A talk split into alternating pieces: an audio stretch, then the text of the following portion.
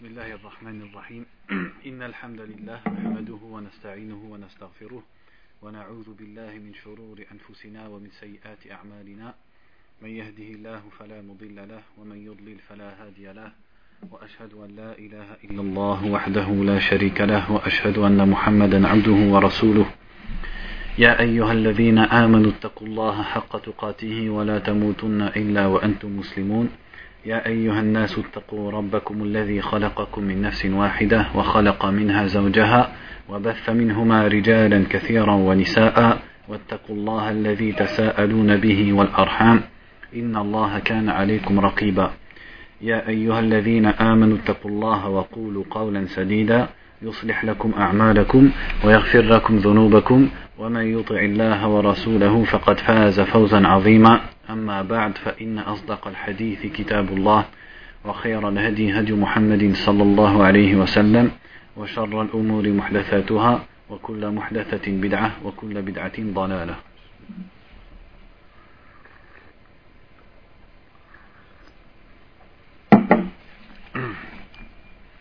Donc on continue la lecture du, du livre du Cheikh Abdurrahman al-Sa'di. Al-Fasl al-Thani, donc le deuxième chapitre. في ذكر الأمور التي يستمد منها الإيمان. Donc c'est la mention des choses à partir desquelles on puise la foi. وهذا فصل عظيم النفع والحاجة. Ça c'est un chapitre dont on a un grand besoin. بل الضرورة ماسة إلى معرفته والعناية به معرفة واتصافا. Et plutôt les êtres humains ils sont contraints et ils ont un grand besoin de connaître ce chapitre et d'y prêter importance. وذلك أن الإيمان هو كمال العبد وبه ترتفع درجاته في الدنيا والآخرة وهو السبب والطريق لكل خير عاجل وآجل puisque l'iman, la foi, fait la perfection de la personne et c'est par cette foi que ses degrés s'élèvent ici-bas et dans l'au-delà et c'est la cause et le chemin par laquelle il arrive à tout bien ici-bas et dans l'au-delà. ولا يحصل ولا يقوى ولا يتم إلا بمعرفة ما منه يستمد وإلى ينبوعه وأسبابه وطرقه. Et cela n'arrive, c'est-à-dire la foi, elle n'arrivera à la personne et elle ne se renforcera, elle ne se complétera que par la connaissance de ce dans quoi on la puise et de ses causes et de ses chemins.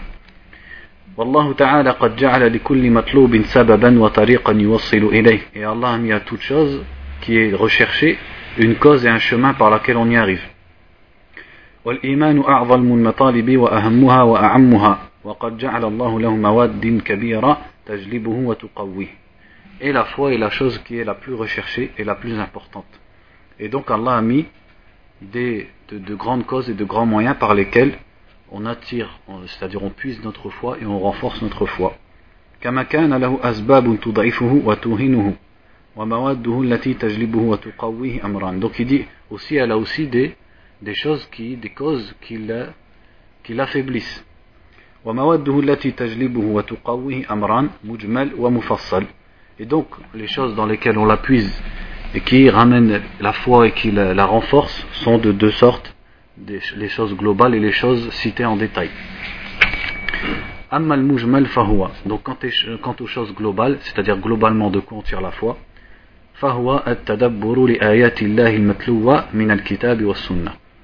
C'est le fait de réfléchir et de méditer sur les signes d'Allah qui sont récités, c'est-à-dire le Coran et la Sunna. والتأمل لآياته الكونية على اختلاف أنواعها et le fait de méditer, de réfléchir sur les signes universels d'Allah, c'est-à-dire les signes dans sa création, selon, c'est-à-dire avec toutes les catégories de signes universels que ça implique. Et le fait d'être assidu à connaître la vérité pour laquelle la personne a été créée. Et le fait d'agir conformément à la vérité et d'appliquer la vérité.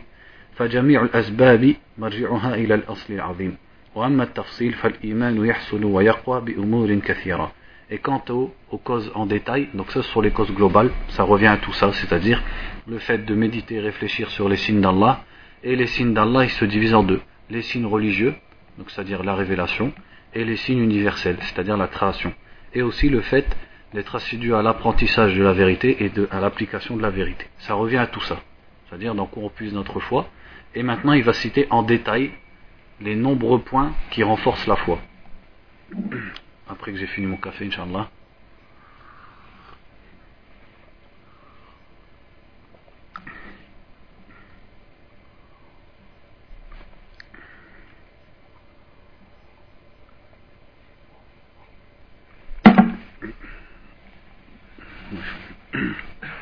Donc il dit, donc maintenant il va citer un par un ces points. Il dit Minha, bal ma'rifatu al-husna al-waridati fi al-kitab wa sunnah wal-hirsu ala fahmi ma'aniha wa ta'abbudu lillahi biha. La première, il dit, c'est même la plus importante et la plus grande cause qui amène et qui renforce la foi, c'est la connaissance des noms d'Allah, des noms parfaits d'Allah, qui ont été cités dans le Coran et dans la Sunna, et d'être assidu et de chercher à comprendre leur signification et d'adorer Allah conformément à ses noms et à ses significations. فقد ثبت في الصحيحين عنه صلى الله عليه وسلم أنه قال إن لله تسعة وتسعين اسما مئة إلا واحدا من أحصاها دخل الجنة Donc comme il a été cité du prophète sallallahu alayhi wa sallam dans Sahih al-Bukhari et Sahih Muslim qu'il a dit Allah a 99 noms, 100 moins 1. Donc il a dit 100 moins 1 pour bien préciser que c'est bien 99. Celui qui les compte entre au paradis. Ay, donc maintenant il explique qu'est-ce que ça veut dire celui qui les compte. Ay, man hafizaha wa fahima ma'aniha wa i'taqadaha wa ta'abbada lillahi biha dakhala al-jannah. C'est-à-dire celui qui les mémorise, qui connaît ses noms et qui comprend leur signification et qui, qui y croit, c'est-à-dire il va ya'taqid, c'est-à-dire il croit à ses significations et les attribue à Allah et qui adore Allah par ses noms c'est-à-dire il, il, adore Allah conformément à ce qu'impliquent ses noms, alors celui-là il rentre au paradis.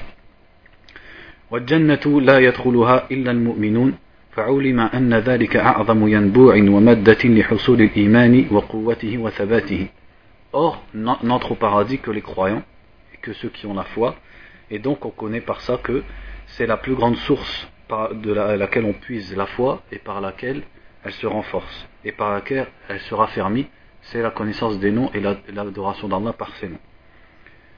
Donc ici, il ne détaille pas, mais qu'est-ce qu'il veut dire par l'adoration d'Allah par ses noms? Par exemple, la personne, elle sait qu'Allah, il est Sami' Donc elle sait, premièrement, Allah, il est Sami' Deuxièmement, le nom As-Sami' qu'est-ce qu'il signifie?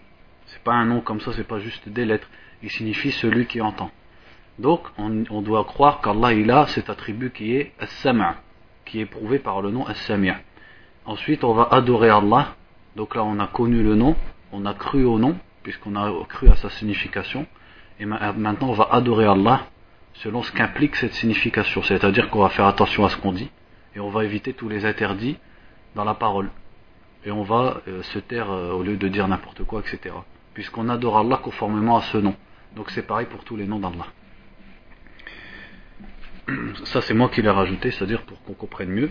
Ensuite il dit ومعرفة الأسماء الحسنى هي أصل الإيمان والإيمان يرجع إليها et la connaissance des noms d'Allah qui sont al-husna les noms d'Allah husna husna ça veut dire les plus beaux ou les meilleurs c'est la base de la foi et la foi retourne à cette base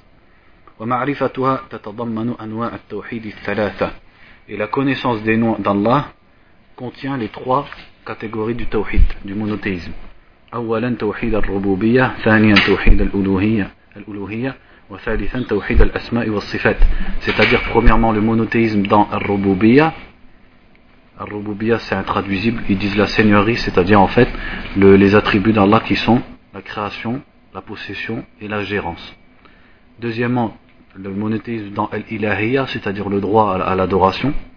Et troisièmement le tawhid le monothéisme dans dans les noms et les attributs وهذه الأنواع هي روح الإيمان وروحه وأصله وغايته Et ces trois catégories du tawhid sont ruh al-iman, c'est-à-dire la chose qui font vivre la foi et qui sont la substance de la foi. Et ce sont les bases de la foi.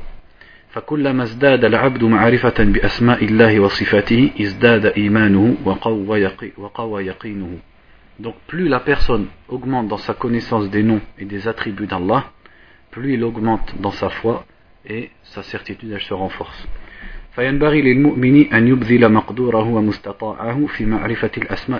Donc il convient au croyant de déployer ses efforts et tout ce qu'il peut dans la connaissance des noms et des attributs d'Allah. ومن داء التمثيل اللذين ابتلي بهما كثير من أهل البدع المخالفة لما جاء به الرسول Et aussi, il faut que sa connaissance des noms et des attributs d'Allah, elle soit sainte et sauve de, tout, de toute maladie du ta'til. Ta'til, c'est ce que veut dire ta'til. Dans la langue arabe, ta'til, c'est euh, annuler quelque chose. Dans ce qui est voulu quand on parle des noms d'Allah, c'est par exemple on dit euh, Allah il est as-sami' et on dit moi je crois pas qu'Allah il est as-sama' donc il, est, il a fait ta'til il a renié l'attribut d'Allah qui est cité dans le Coran qui est as-sama' ça c'est ta'til et aussi de la maladie du tamthil. Le tamthil c'est l'opposé. C'est-à-dire dire que dans l'exemple toujours de as-sama' que l'ouïe d'Allah est comme l'ouïe des êtres humains. Ça c'est tamthil.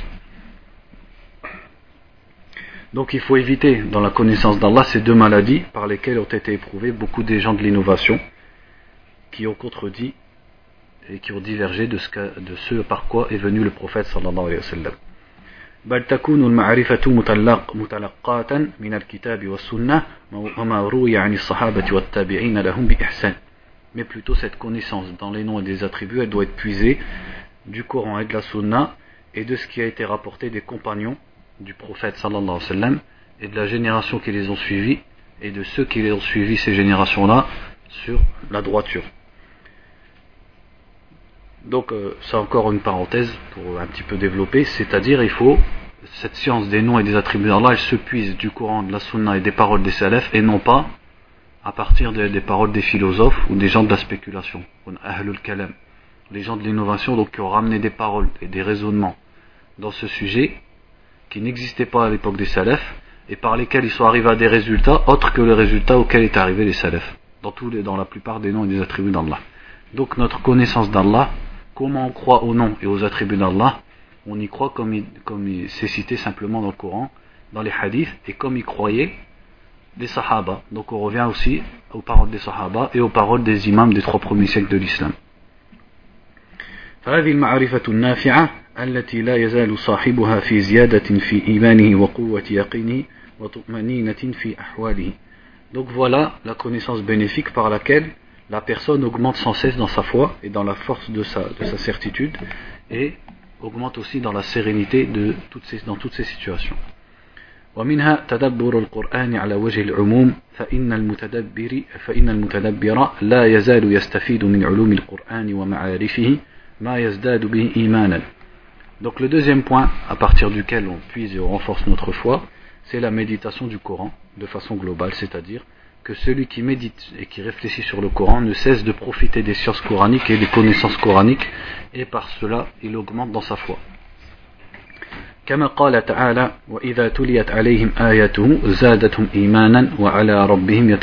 Comme Allah a dit au début de Surat Al-Anfal, quand il a parlé des croyants, il a dit lorsque leur sont lus ces versets, c'est-à-dire les versets d'Allah, ça augmente leur foi et ils font confiance à leur Dieu. وكذلك إذا نظر إلى انتظامه وإحكامه وأنه يصدق بعضه بعضا ويوافق بعضه بعضا ليس فيه تناقض ولا اختلاف. تيقن أنه تنزيل من حكيم حميد. لا يأتيه الباطل من بين يديه ولا من خلفه وأنه لو كان من عند غير الله لوجد فيه التناقض والاختلاف أمورا لوجد فيه من التناقض والاختلاف أمورا كثيرة. Il dit donc aussi c'est que lorsque la personne regarde le Coran et réfléchit sur le Coran elle trouve que le Coran il est munazzam munazzam c'est à dire il est entre guillemets organisé il est perfectionné il n'y a pas de faute dedans il n'y a pas d'erreur et que le Coran les, les différents morceaux du Coran ne se contredisent pas les uns les autres. Et alors à ce moment-là, et que dans le Coran il n'y a pas de contradiction. Quand il va voir ça, il va être convaincu que ça a été descendu de la part d'Allah Azzawajal. Et aussi que, puisque si ce Coran il venait d'autre qu'Allah, il y aurait trouvé beaucoup de divergences et beaucoup de contradictions. قال تعالى أفلا يتدبرون القرآن ولو كان من عند غير الله لوجدوا فيه اختلافا كثيرا comme il est dit dans Surat An-Nisa, ne méditent-ils pas sur le Coran Et s'ils venaient d'autres qu'Allah, ils y auraient trouvé beaucoup de contradictions.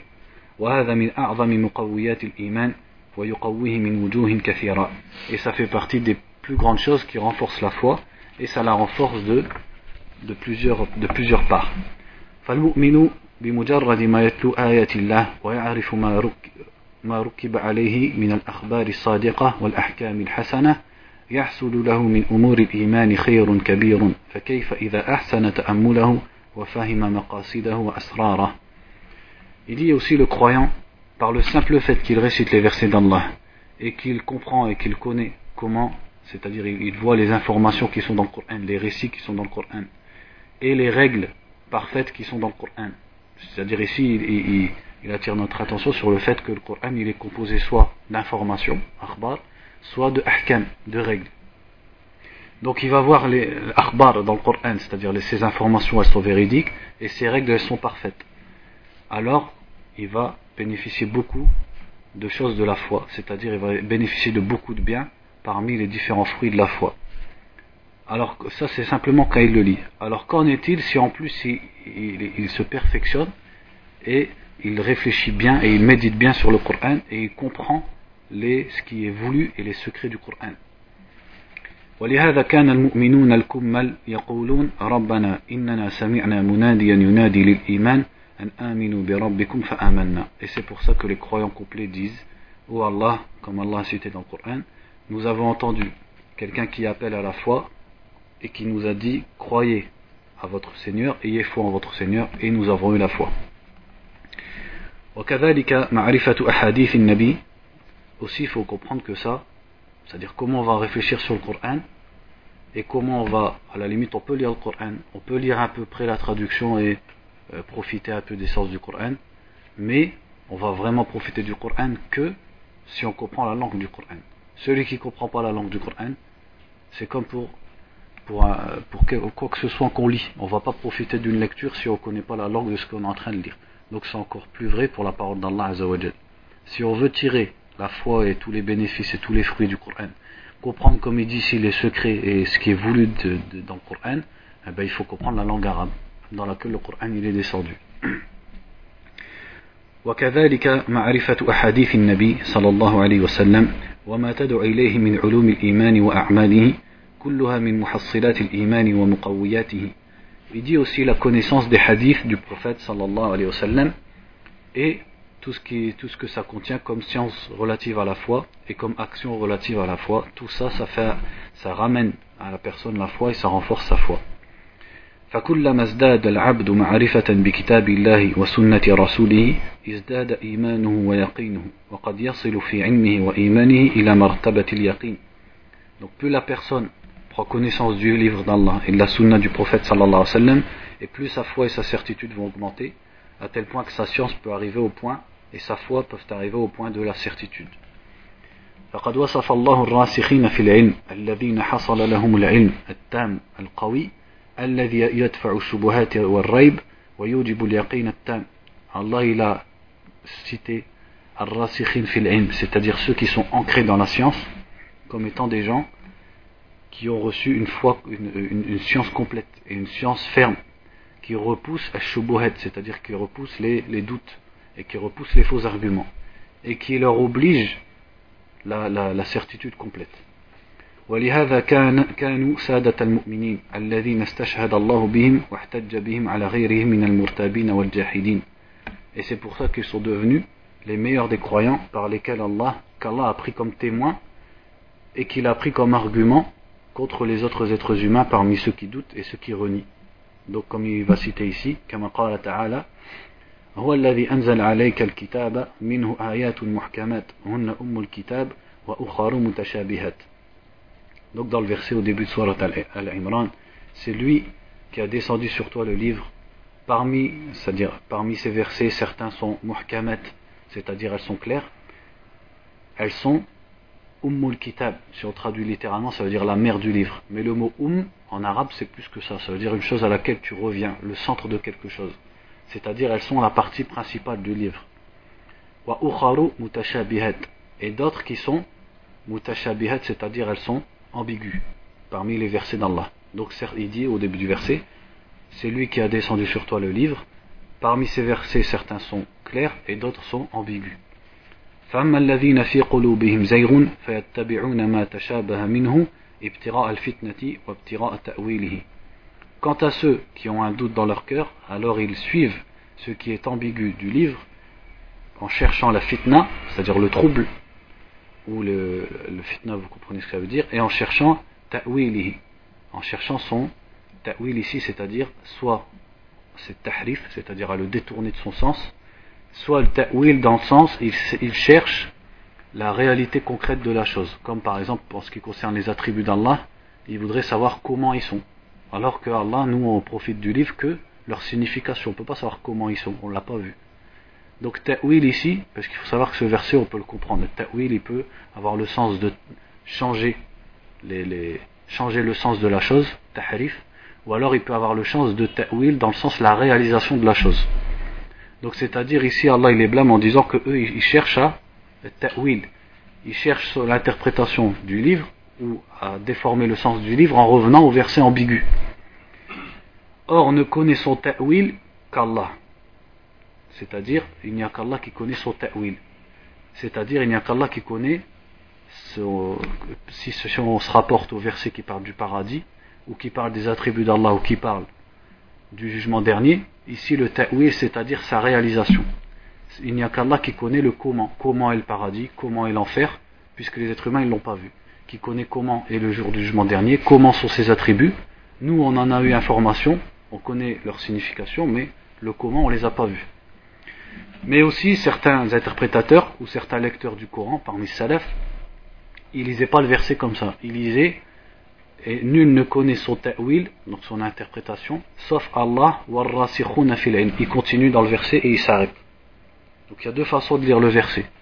Soit on dit wa ma ya'lamu ta'wilahu illa Allah, nul ne connaît son interprétation sauf Allah. Ou alors on dit wa ma ya'lamu ta'wilahu illa Allah, Nul ne connaît son interprétation sauf Allah et ceux qui sont ancrés dans la science. On va revenir à ça après. Donc la suite du verset est dit et ceux qui sont ancrés dans la science disent nous y croyons. Tout vient de notre, de notre Seigneur. Et ne se rappelle que les gens dotés d'intelligence. Donc en fait c'est difficile de traduire ce verset par rapport à ce que je viens de vous dire parce qu'en fait ce verset ça c'est une parenthèse de ma part et il est important pour comprendre, euh, c'est-à-dire c'est un verset important par rapport aux innovations, par rapport aux choubouet, etc. Et ta'wil, si on revient à la signification de ta'wil, ta'wil il peut avoir le, sens de interprétation, c'est-à-dire, je te dis, le verset il veut dire ça, sans le détourner de son sens. Je vais donner des synonymes. Comme l'imam tabari par exemple, comment il a appelé son livre de tafsir, il l'a appelé Jami al-Bayan fi ta'wili ayil Qur'an c'est-à-dire un, livre sur ta'wil, c'est-à-dire tafsir. Ça, c'est une façon d'employer le mot ta'wil qui est venu plus tardivement. Il y a une autre euh, ta'wil qui est plus cité dans le Coran. Quand vous lisez le mot ta'wil dans le Coran, ce qui est voulu, c'est la réalisation de la chose. Comme quand Allah dit à propos du Coran, il ne, leur est pas encore venu son ta'wil du Coran. Qu'est-ce qu'il veut dire par le ta'wil ici? La réalisation de ce qui est cité dans le Coran. C'est-à-dire le jour du jugement ne leur est pas encore venu, l'enfer ne leur est pas encore venu.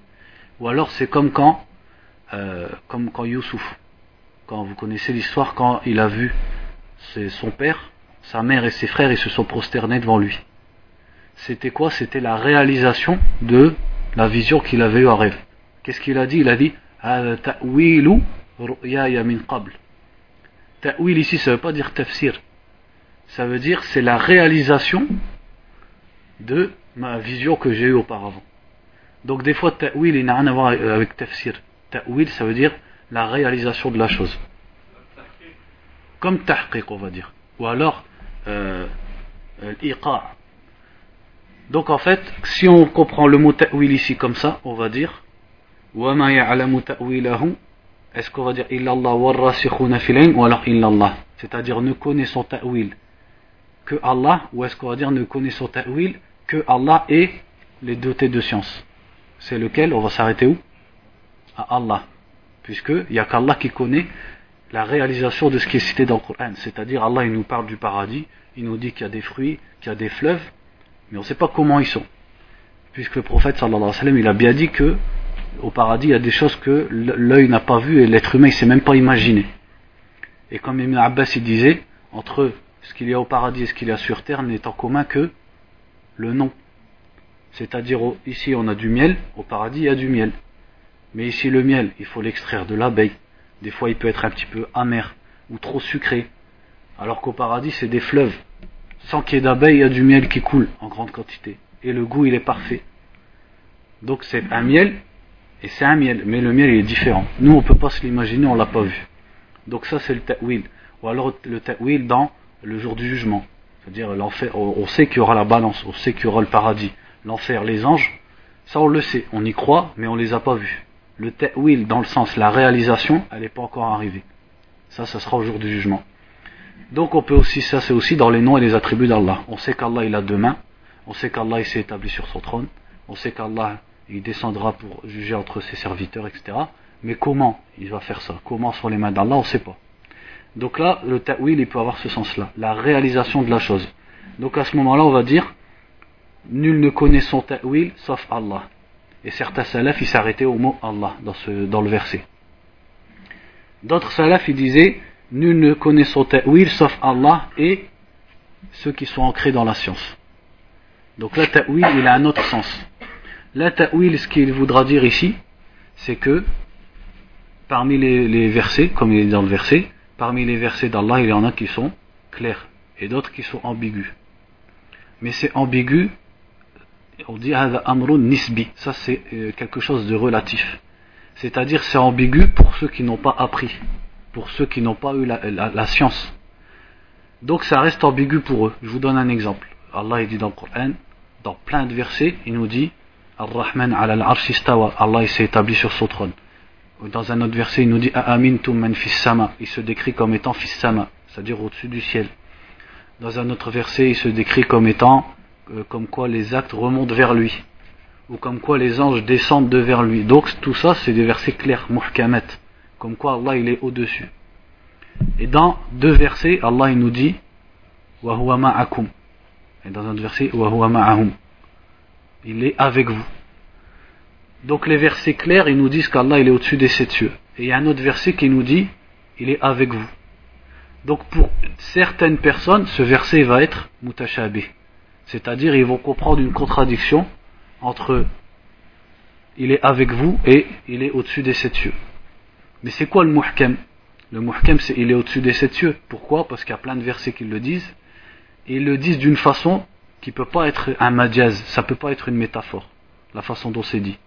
Et c'est tellement insisté, et en plus le prophète sallallahu alayhi wa sallam, il l'a dit dans plein de ses hadiths, il a insisté sur ce sens, qu'Allah est au-dessus des sept cieux.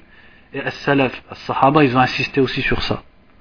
Donc si toi, tu, comprends une contradiction entre le verset qui dit Allah est avec vous, et le verset qui dit qu'Allah est au-dessus des sept cieux, donc là on a un muhkam, le verset clair, et on a un mutashabi, un ambigu.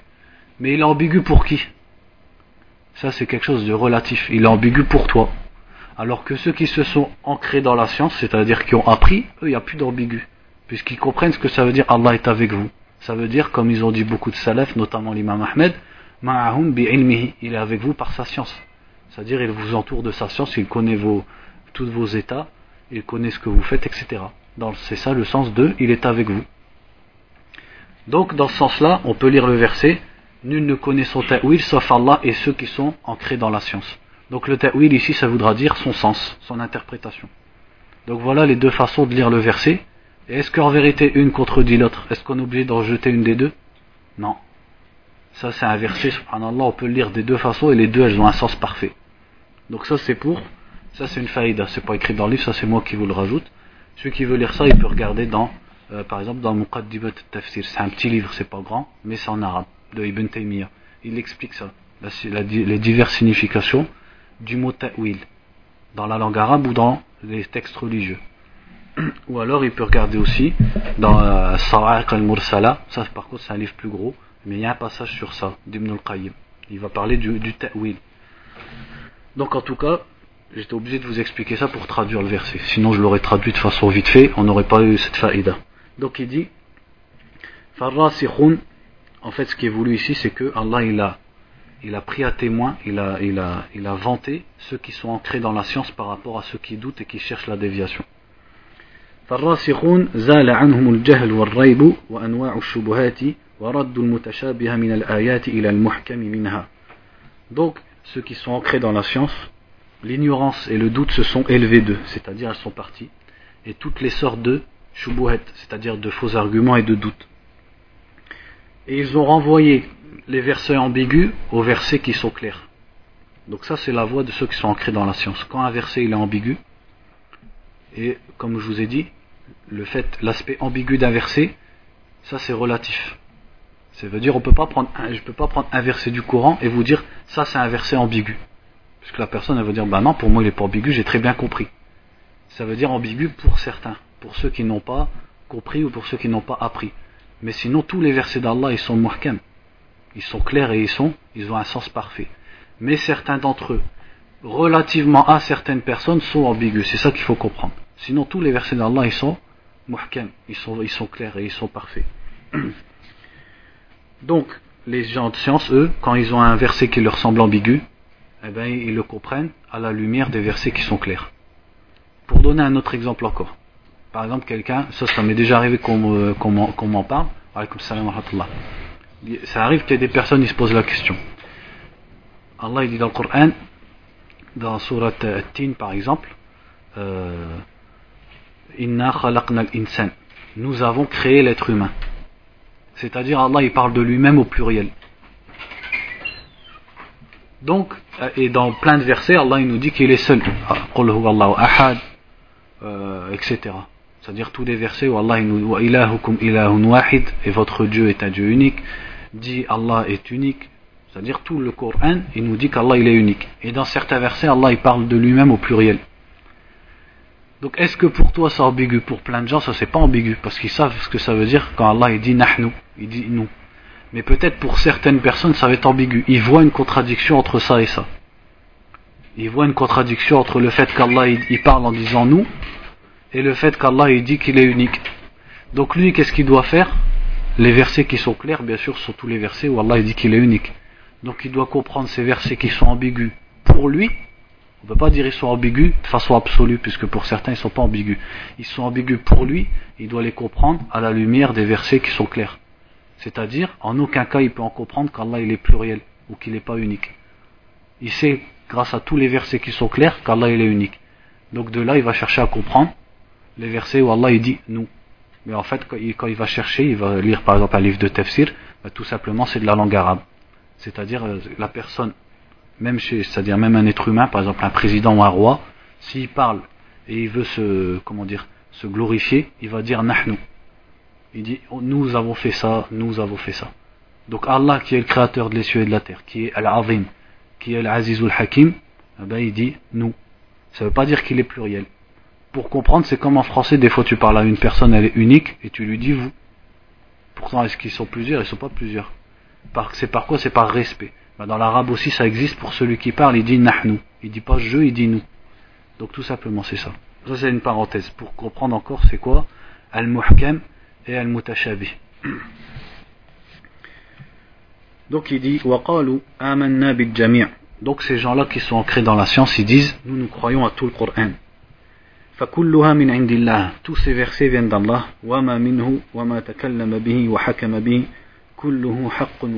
Et donc tout ce qui vient d'Allah et tout ce qu'Allah a prononcé et tout ce qu'Allah a décrété, tout ça c'est la vérité. Et donc ça ne peut pas se contredire. وقال تعالى لكن الراسخون في العلم منهم والمؤمنون يؤمنون بما أنزل إليك وما أنزل من قبلك Et dans un autre verset il est dit Cependant ceux qui sont ancrés dans la science parmi eux et les croyants croient ou plutôt pour bien traduire on va dire on foi à ce qui a été descendu sur toi et ce qui a été descendu à ceux d'avant toi. وقال شهد الله أنه لا إله إلا هو والملائكة وأولو العلم قائما بالقسط لا إله إلا هو العزيز الحكيم Et dans un autre verset, Allah dit Allah témoigne qu'il n'y ait de Dieu, de vrai Dieu que lui, ainsi que les anges et ceux qui ont la science. Qa'iman bil Christ, ça je ne saurais pas traduire. La ilaha illa huwa al-aziz al-hakim. Il n'est de vraie divinité que lui, Al-Aziz al-Hakim. ولعلمهم بالقرآن العلم التام وإيمانهم الصحيح استشهد بهم في الدنيا والآخرة donc parce qu'ils ont eu cette foi euh, pardon parce qu'ils ont eu cette science du Coran qui est une science complète et par leur foi véridique Allah les a pris comme témoins ici-bas et dans l'au-delà puisqu'il a dit qu'Allah atteste ainsi que les anges et les gens de science كما قال تعالى وقال الذين أوتوا العلم والإيمان لقد لبثتم في كتاب الله إلى يوم البعث Et aussi dans, dans un autre verset, Allah dit Et ceux qui ont eu la foi et la, et la science disent Vous êtes restés conformément à ce qu'Allah a écrit jusqu'au jour du jugement. Ça, c'est quand Ça, c'est au jour du jugement. Quand les koufars, les mécréants, ils vont se demander combien de temps ils sont restés. Et Allah, il va prendre à témoin les gens de science et de foi. Et c'est eux qui vont parler, ils vont dire Vous êtes restés conformément à ce qu'Allah a décrété jusqu'au jour du jugement. وأخبر تعالى في عدة آيات أن القرآن آيات للمؤمنين وآيات للموقنين Et dans plusieurs versets, Allah il nous informe que le Coran il est, il est composé de signes pour ceux qui croient et des signes pour ceux qui ont, qui ont la certitude. لأنه يحصل لهم بتلاوته وتدبره من العلم واليقين والإيمان بحسب ما فتح الله عليهم منه فلا يزالون يزدادون علما وإيمانا ويقينا. Puisque par la simple le, le, le, le fait qu'ils lisent le Coran et qu'ils méditent sur le Coran, ils acquièrent une science et une certitude et une foi selon ce qu'Allah voudra bien leur accorder. Donc ils ne cessent d'augmenter dans, dans la foi, la science et la certitude par la méditation du Coran.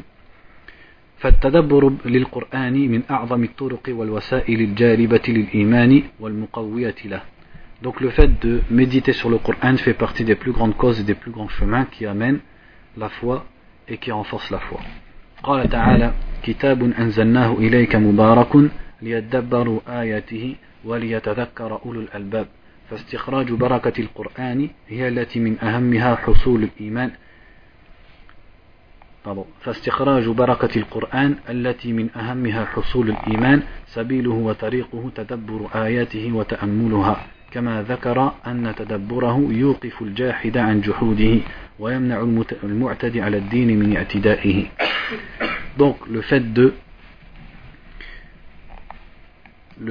c'est-à-dire la, baraka, Allah il cite le Coran dans ce verset comme étant un livre mubarak. Mubarak ça veut dire béni, dans lequel il y a le khair, il y a la baraka, il y a le bien et la bénédiction. Il dit donc pour sortir cette baraka du Coran et bénéficier de cette baraka et du bien qu'il y a dans le Coran, eh bien il faut la foi. Et parmi les chemins de la foi, il y a le fait de réfléchir sur les versets d'Allah et de méditer sur ces versets. Et le fait de méditer sur les versets fait cesser la personne qui, qui renie les versets. C'est-à-dire si elle réfléchit, elle va cesser de renier aux versets.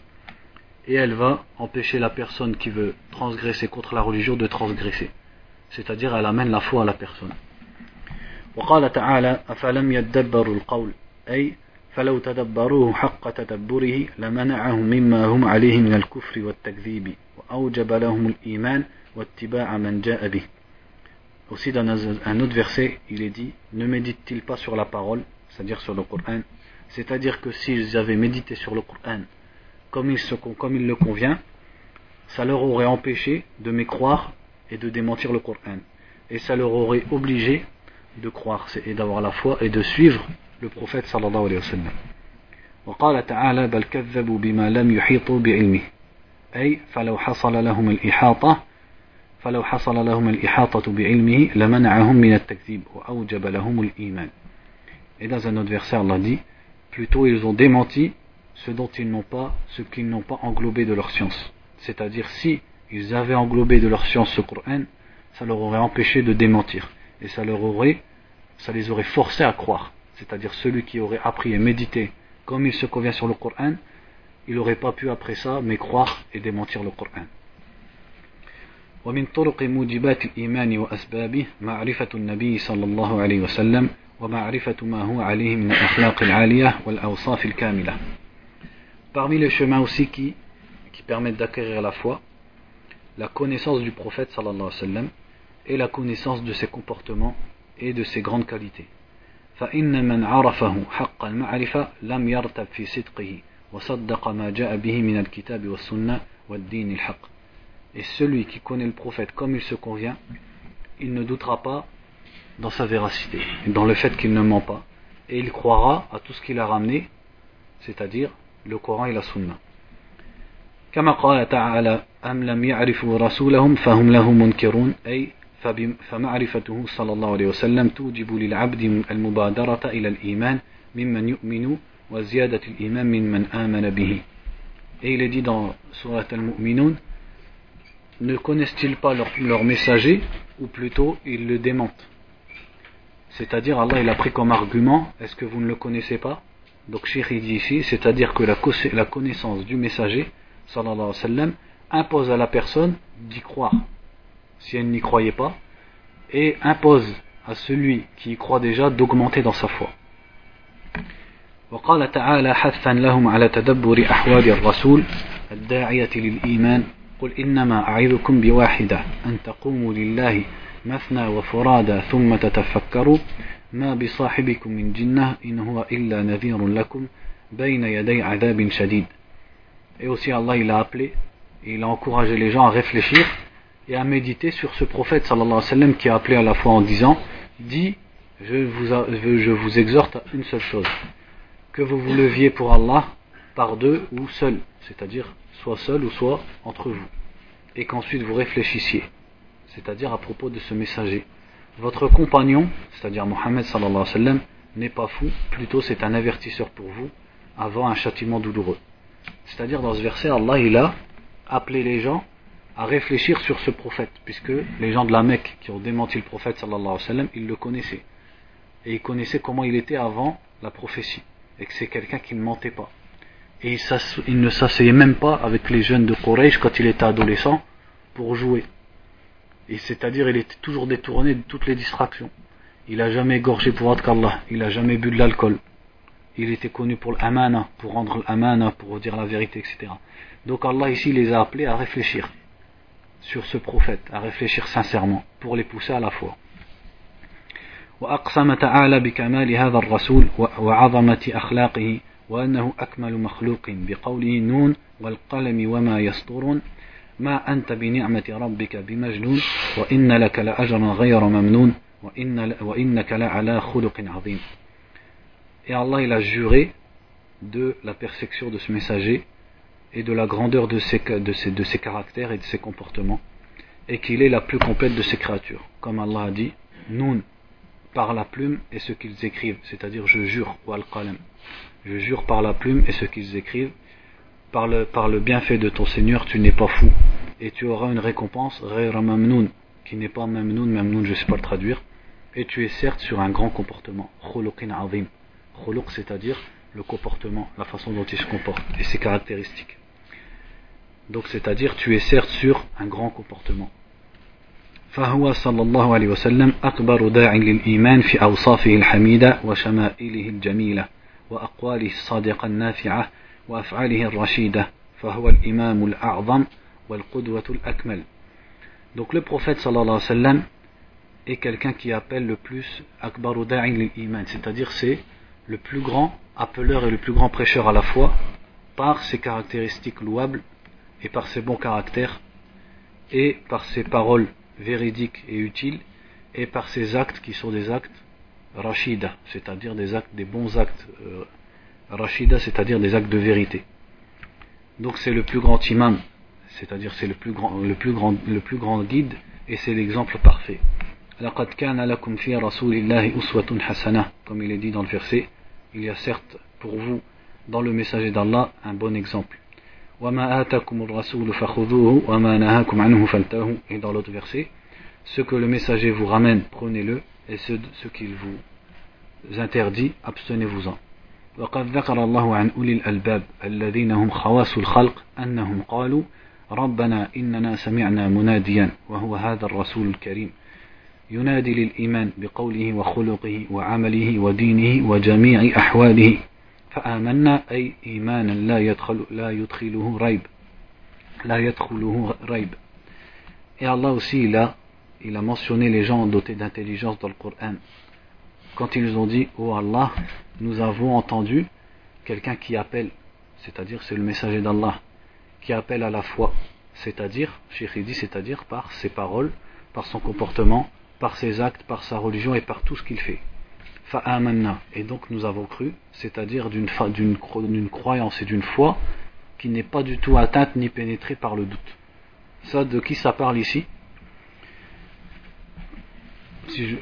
Rabbana innana sami'na munadiyan, c'est quand ça parle des croyants, dans Surat Al-Imran. ولما كان هذا الإيمان من أعظم ما يقرب العبد إلى الله ومن أعظم الوسائل التي يحبه يحبها الله توسلوا بإيمانهم أن يكفر عنهم السيئات وينيلهم المطالب العاليات فقالوا ربنا إننا سمعنا مناديا ينادي للإيمان أن آمنوا بربكم فآمنا ربنا فاغفر لنا ذنوبنا Donc, et comme la foi, c'est la, chose qui, rapproche le plus l'être humain d'Allah, et c'est le plus grand moyen qui ramène à ce qu'Allah aime, alors tawassalu, c'est-à-dire ils ont pris cette foi qu'ils ont pour se rapprocher d'Allah, et comme un prétexte pour demander à Allah, pour demander à Allah qu'il leur pardonne leurs péchés et qu'il leur donne ce que les gens veulent le plus donc ils ont dit, donc toujours dans les mêmes versets, Ô Allah, nous avons entendu quelqu'un qui appelle à la foi et qui nous a dit croyez en votre Seigneur et donc nous avons eu la foi. Et regardez tout de suite après qu'est-ce qu'ils disent Ô Allah, pardonne-nous. Et farfir lana. C'est comme s'ils disaient donc pardonne-nous. C'est-à-dire que c'est rattaché à la phrase d'avant. Ils ont dit fa'amanna, nous avons eu la foi. Farfir lana. Donc pardonne-nous. Donc c'est-à-dire ils prennent comme argument leur foi pour demander à Allah le pardon. Donc pardonne-nous nos péchés et efface nos fautes et fais-nous mourir avec les gens pieux. C'est-à-dire il leur demande de mourir sur la, la meilleure des morts.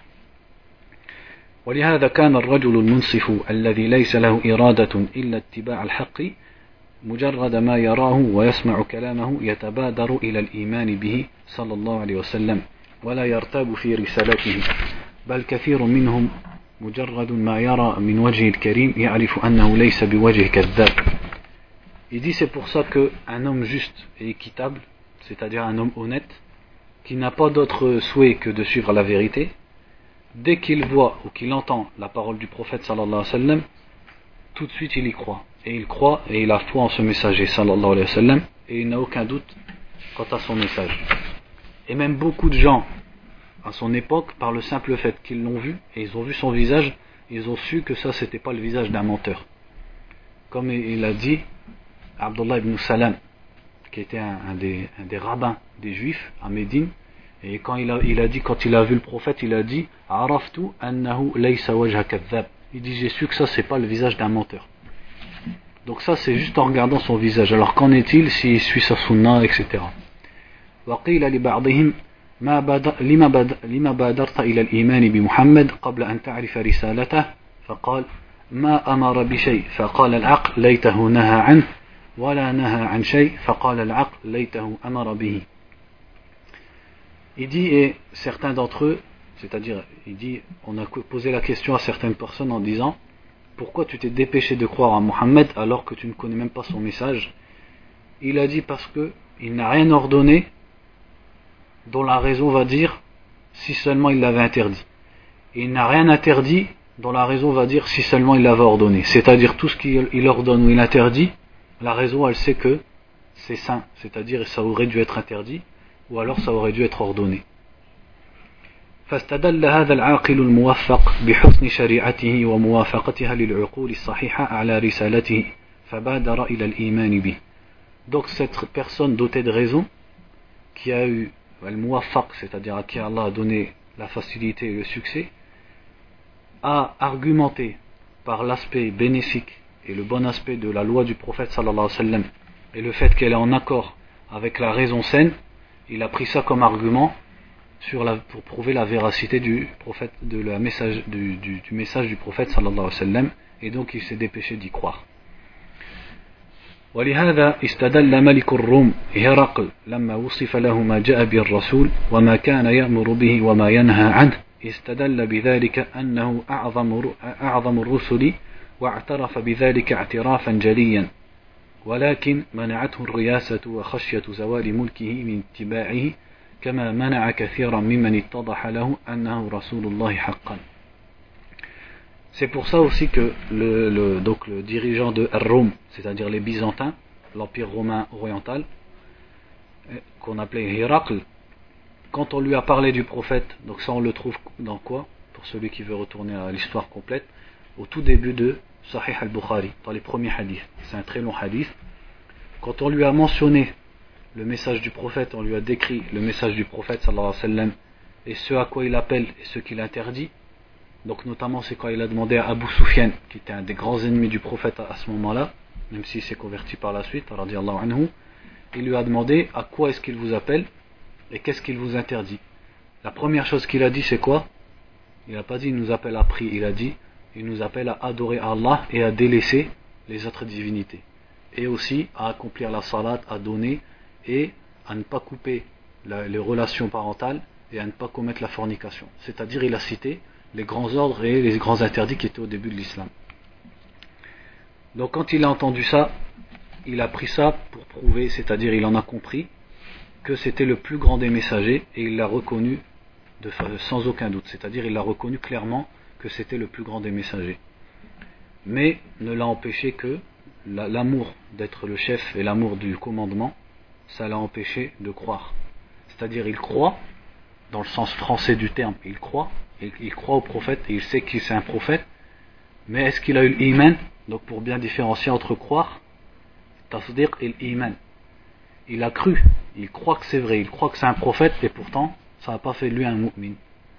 Pourquoi il n'est pas devenu mu'min? Il n'a pas voulu se convertir et suivre parce que pour de, de crainte de perdre son royaume, de perdre tout ce qu'il possédait et par amour d'être le chef. De crainte de perdre tout ça, il n'a pas voulu suivre. Comme c'est arrivé à beaucoup de gens qui ont connu et qui ont reconnu que le prophète sallallahu alayhi wa sallam Mohammed était bien l'envoyé d'Allah.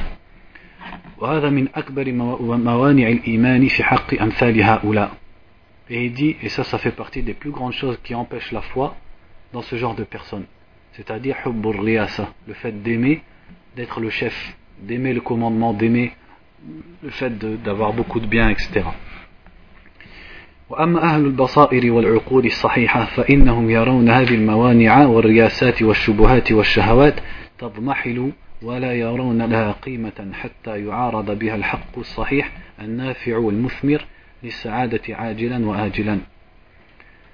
Il dit, quant aux gens clairvoyants et aux gens qui sont dotés d'une raison saine, ceux-là, ils ne voient pas tous, toutes ces, tous ces obstacles.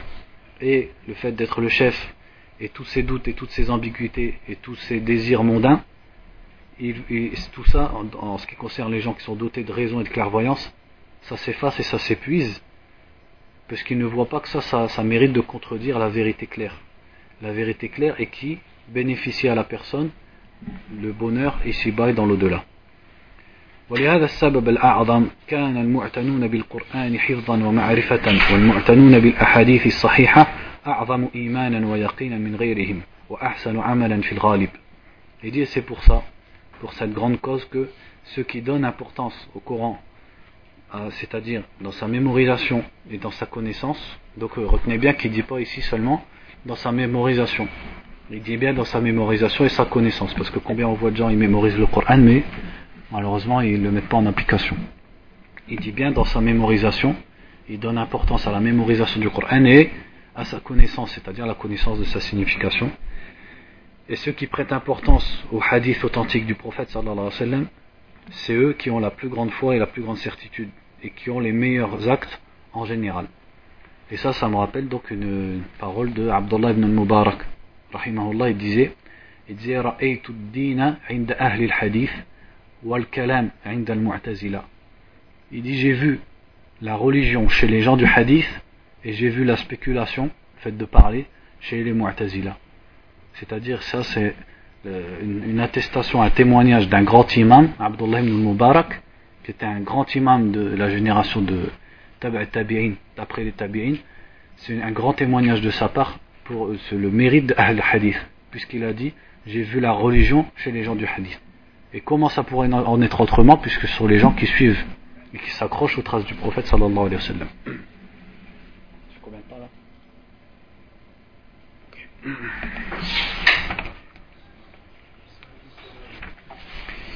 ومن أسباب الإيمان ودواعيه التفكر في الكون Donc parmi aussi les causes de la foi et qui renforcent la foi, le fait de réfléchir sur l'univers, al-kawn. في خلق السماوات والأرض وما فيهن من, من المخلوقات المتنوعة والنظر في الإنسان وما هو عليه من الصفات فإن ذلك داع قوي للإيمان Il dit dans la création des cieux et de la terre et de, dans tout ce qu'il y a dans les cieux et la terre parmi les créatures euh, de, selon toutes leurs catégories différentes et le fait de réfléchir sur l'être humain et les caractéristiques de l'être humain tout ça ça appelle à la foi لما في هذه الموجودات من عظمة الخلق الدال على قدرة خالقها وعظمته وما فيها من الحسن والانتظام والإحكام الذي يحير الألباب الدال على سعة علم الله وشمول حكمته puisque dans toutes ces créatures qui existent on voit la grandeur de la création d'Allah qui montre la capacité d'Allah et qui est leur créateur et qui montre la grandeur d'Allah Et quand on regarde aussi al-husn, c'est-à-dire la beauté de toutes ces créatures, et al-intidam, c'est-à-dire comment toute cette création est organisée. Et al-ihkam, c'est-à-dire comment tout ça est fait de façon parfaite. Tout ça sont des, choses, la beauté, la perfection et l'organisation qui, qui, qui, qui, bouleversent les raisons, qui bouleversent l'intelligence, et qui montrent la grandeur de la science d'Allah et de sa sagesse. وما فيها من أصناف المنافع والنعم الكثيرة التي لا تعد ولا تحصى الدالة على سعة رحمة الله ووجوده وبر وجوده وبره وذلك كله يدعو إلى تعظيم مبدعها وبارئها والشكر واللهج بذكره وإخلاص الدين له وهذا هو روح الإيمان وسره Et aussi quand on regarde toutes les différentes choses utiles et tous les bienfaits qu'on ne peut même pas décompter qu'il y a dans la création d'Allah et qui montre la grande miséricorde d'Allah et sa générosité et sa bienfaisance envers sa, envers sa création. Tout ça, ça nous amène à vénérer celui qui a inventé tout ça et qui a créé tout ça. Et ça nous amène à être reconnaissant envers lui et à tout le temps, c'est-à-dire à tout le temps le rappeler dans nos paroles et à, à lui vouer sincèrement notre culte et notre religion. Et ça, c'est l'esprit même et le secret de la foi. وكذلك النظر إلى فقر المخلوقات كلها واضطرارها إلى ربها من كل الوجوه وأنها لا تستغني عنه طرفة عين خصوصا ما تشاهده في نفسك من أدلة الافتقار وقوة الاضطرار Aussi le fait de regarder al-faqr. Al-faqr en arabe ça veut pas simplement dire la pauvreté, ça exprime aussi le besoin. C'est-à-dire le besoin qu'ont les, créatures vis-à-vis d'Allah et comment elles sont contraintes de retourner vers Allah de tout, de tout aspect et comment elles ne se passent pas de lui pendant même un clin d'œil. Surtout dans ce sujet, tu le vois en toi-même. Tout ça, ça montre le besoin que les créatures ont envers leur créateur et ça, ça renforce aussi la foi. وذلك يوجب للعبد كمال الخضوع وكثرة الدعاء والتضرع إلى الله في جلب ما يحتاجه من منافع دينه ودنياه ودفع ما يضرهم في, في دينه ودنياه Tout ça, ça amène la personne à s'humilier complètement devant Allah et à l'invoquer beaucoup et à se, se soumettre et s'humilier devant lui et à lui demander tout ce dont on a besoin qui nous est utile dans notre religion et dans notre vie d'ici-bas et à lui demander de repousser de nous tout ce qui est mauvais pour nous dans notre religion et dans notre vie d'ici-bas. ويوجب له قوة التوكل على ربه وكلام الثقة بوعده وشدة الطمع في بره وإحسانه Et ça amène aussi la personne à avoir une forte confiance en son Seigneur et à avoir une complète confiance dans sa promesse et une grande espérance dans sa bienfaisance. وبهذا يتحقق الإيمان ويقوى التعبد et avec tout ça, donc la foi se concrétise et c'est-à-dire l'adoration de la personne se renforce, puisque l'invocation, c'est la pulpe de l'adoration. Donc on va s'arrêter là, on reprendra après le Maghrib, Inch'Allah. Subhanakallahumma wa bihamdika, ashhadu an la ilaha illa ant, wa astaghfiruka wa atubu ilayk.